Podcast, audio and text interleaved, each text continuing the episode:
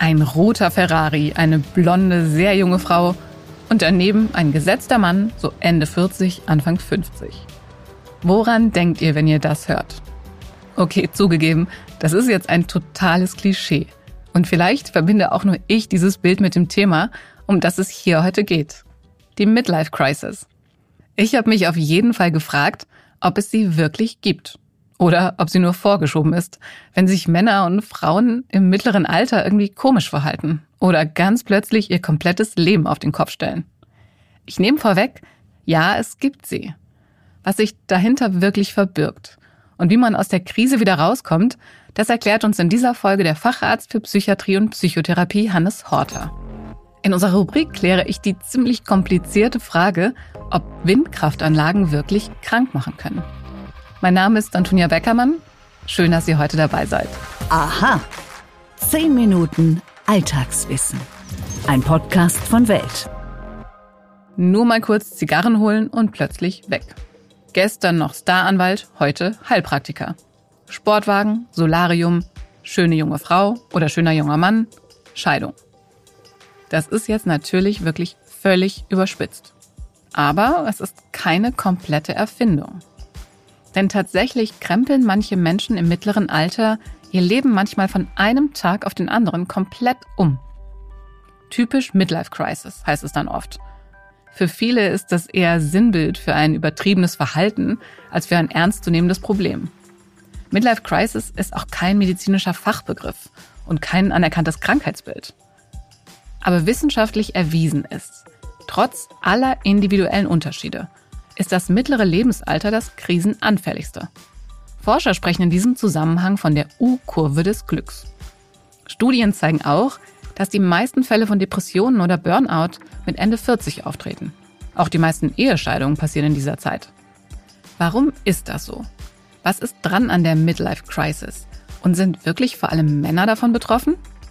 Die Antworten auf diese und noch mehr Fragen hat gleich Dr. Hannes Horter, Facharzt für Psychiatrie und Psychotherapie und Chefarzt der Oberberg Fachklinik Weserbergland.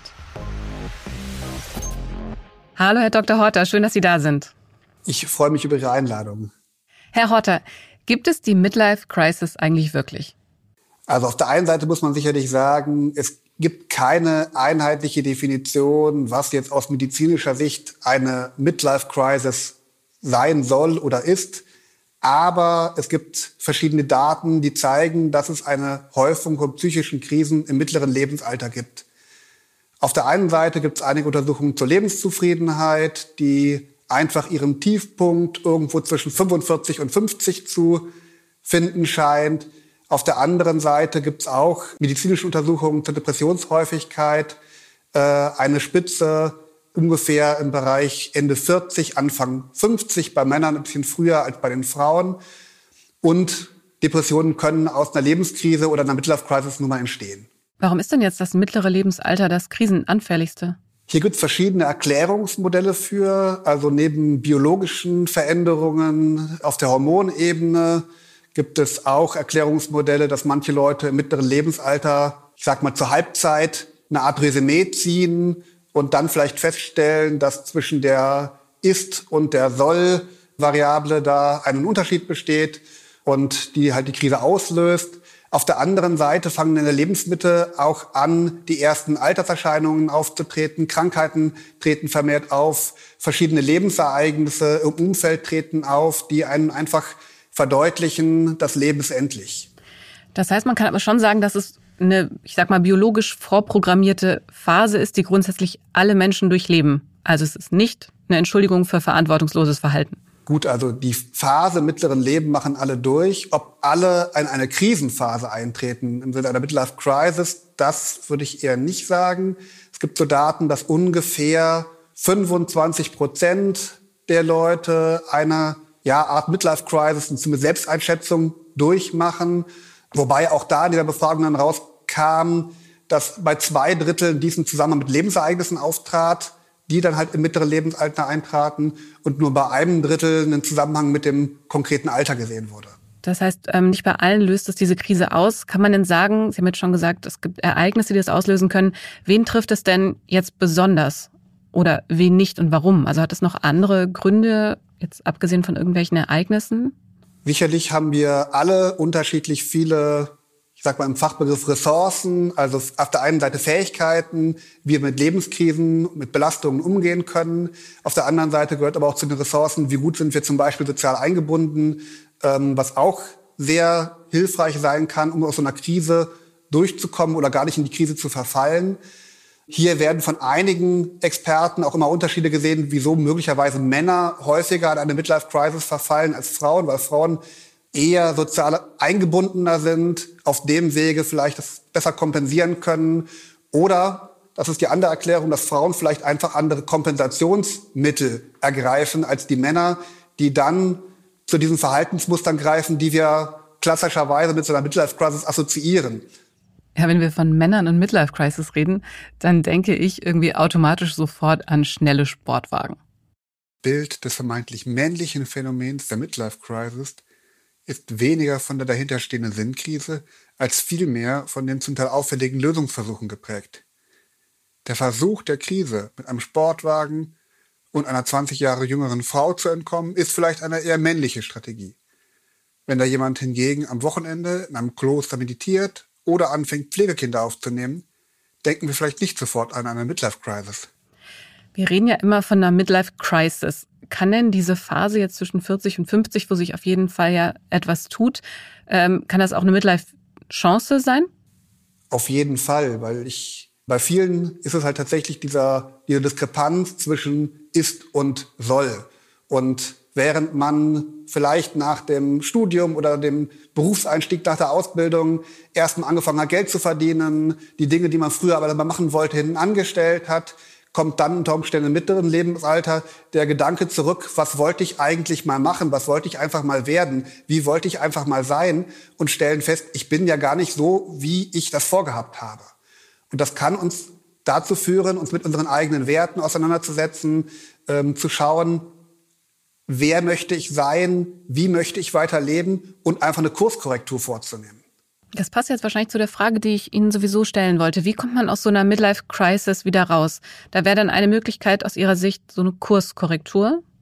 Genau, sich zu gucken, was sind eigentlich die Werte, wofür ich stehe, was ist mir im Leben wichtig. Ich finde immer so eine therapeutische Übung ganz hilfreich manchmal, auch wenn das vielleicht etwas komisch klingen mag, sich seine eigene Grabesrede zu schreiben. Und zwar einfach mal vorzustellen, gibt da verschiedene Imaginationen zu, zum Beispiel als versteckter Gast auf einer fingierten Beerdigung von sich zu stehen und sich vorzustellen, was möchte ich eigentlich, was die Leute über mich sagen. Sollen die sagen, der hat den ganzen Zeit gearbeitet und keine Zeit für seine Familie gehabt? Oder sollen die eher sagen, nein, das war der fürsorgliche Familienvater, der sich um alles gekümmert hat. Das war der Problemlöser. Das wäre der, der immer ein offenes Ohr hatte. Und sich nach diesen Dingen zu orientieren und zu gucken, wie kann ich das Leben so machen, dass ich dieser Mensch werde. Ab wann würden Sie denn sagen, dass eine Midlife-Crisis, ich sage jetzt mal so schwerwiegend ist, dass man sich wirklich therapeutische Hilfe suchen sollte? Tatsächlich ja die Midlife Crisis ja eben dann eine Lebenskrise und kein medizinisches Problem, kann aber zum Beispiel zu Depressionen, aber auch anderen psychischen Erkrankungen führen. Und da geht es halt zu gucken, womit komme ich halt selbst klar, was kann ich selbst klar, beziehungsweise mit Unterstützung von meinem Umfeld oder halt aber auch anderen Professionellen. Das können ja auf der Ebene Vorerkrankungen auch Dinge wie der Pastor sein, mit dem ich einfach über meine spirituelle Entwicklung oder meiner ähm, Sinnfragen reden kann. Das können aber auch manchmal sowas wie die ähm, Telefonseelsorge sein. Aber wenn es tatsächlich Richtung Erkrankungssymptomen geht, zum Beispiel mit schweren Schlafstörungen, wenn ich nur noch mit Genussmitteln zur Ruhe komme, wenn ich ähm, völlig fertig bin, nicht mehr leistungsfähig bin, wenn ich mir einfach dann wirklich professionelle Hilfe suchen muss, dann sollte ich versuchen, auch diese mir zu holen. Das kann wie bei vielen Erkrankungen auch mal der Hausarzt erstmal sein, der gegebenenfalls auch bei einer Depression oder Angststörung oder einer ähm, Suchterkrankung, die ja daraus entstehen kann, Mittelsmann sein kann. Herr Dr. Horter, vielen Dank. Um zu verstehen, was heute passiert, müssen wir wissen, was bisher geschah. Genau dafür gibt es unseren neuen Geschichtspodcast. Von politischen Intrigen im antiken Rom über die fanatischen Sektenführer in der frühen Neuzeit bis hin zu den großen Eroberern des mongolischen Reichs und ihren Management-Skills. Ich bin Joachim Telgenbischer. Ich bin Nils Winkmar. Und wir finden heraus, was bisher geschah, um zu verstehen, was heute passiert. Höre, was bisher geschah, überall, wo es Podcasts gibt. Stimmt das wirklich? Mythos oder Wahrheit? Jetzt geht es um eine Frage, die tatsächlich nicht so einfach zu beantworten ist. Ich entschuldige mich also jetzt schon für diese etwas längere Erklärung, verspreche aber, es ist spannend.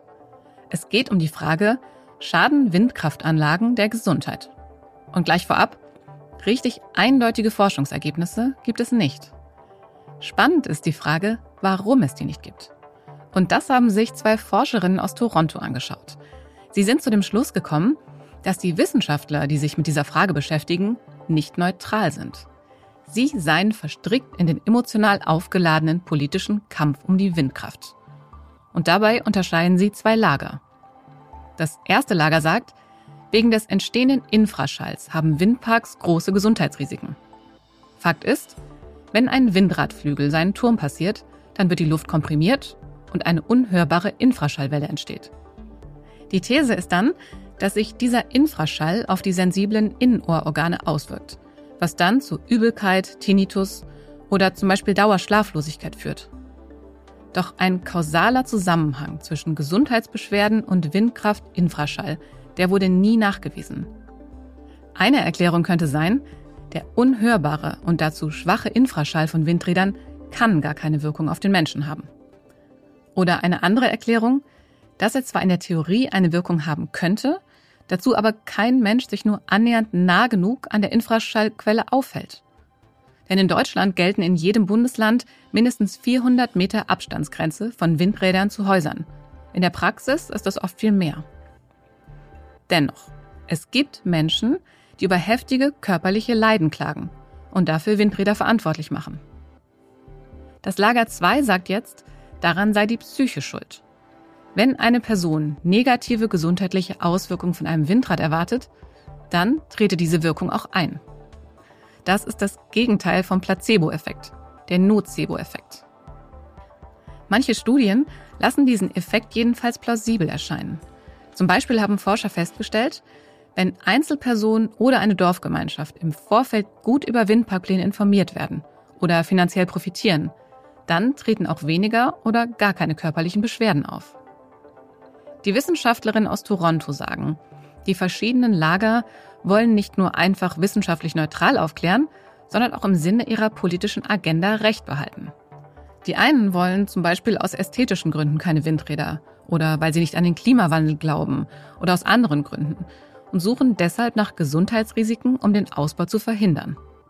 Und die anderen, die wollen den Ausbau vorantreiben.